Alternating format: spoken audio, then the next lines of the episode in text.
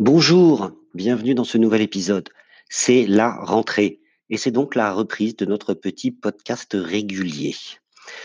Alors aujourd'hui, on va vous parler de podcast social, de la keynote d'Apple, de l'application Twitch, d'une version web d'Apple Music et d'une nouvelle fonctionnalité de Spotify. Allez, c'est parti. Geek Out, le nouveau podcast social. Matt Navarra et Martin SFP Bryant explorent le monde des médias sociaux et vous invitent autour de leur table à écouter des grands noms du web qui vont discuter des dernières nouveautés et des dernières tendances social médias.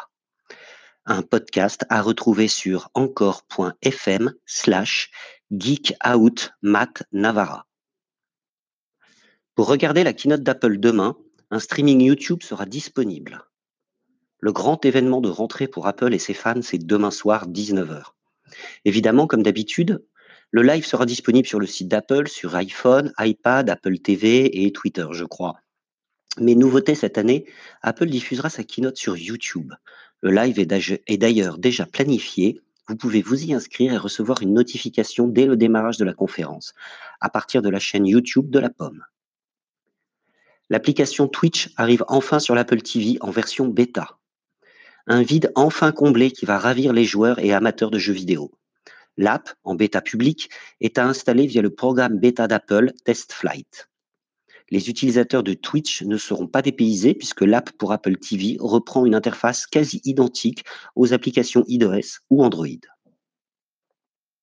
Apple lance une version web d'Apple Music. Après Android, Apple Music se décline aussi sur le web désormais. Les abonnés au service de streaming et les curieux peuvent dès à présent se rendre sur beta.music.apple.com pour accéder à cette version d'Apple Music accessible depuis un navigateur. Spotify, partagez désormais vos titres favoris dans vos Facebook Stories. Cette fonctionnalité est disponible depuis plus d'un an pour Instagram et désormais elle l'est sur Facebook. Les utilisateurs pourront ainsi écouter 15 secondes de chansons avant de se rendre sur Spotify pour écouter le titre en entier. Lorsque vous souhaitez partager un titre, il suffit de cliquer sur les trois petits points en haut à droite, puis sur Partager, et de choisir enfin Facebook comme destination. Vous basculerez alors dans l'app Facebook qui affichera une prévisualisation du titre sur lequel vous pourrez ajouter du texte et des effets avant de pouvoir partager le tout en story ou et ou sur votre fil d'actualité. Voilà, c'est tout pour aujourd'hui.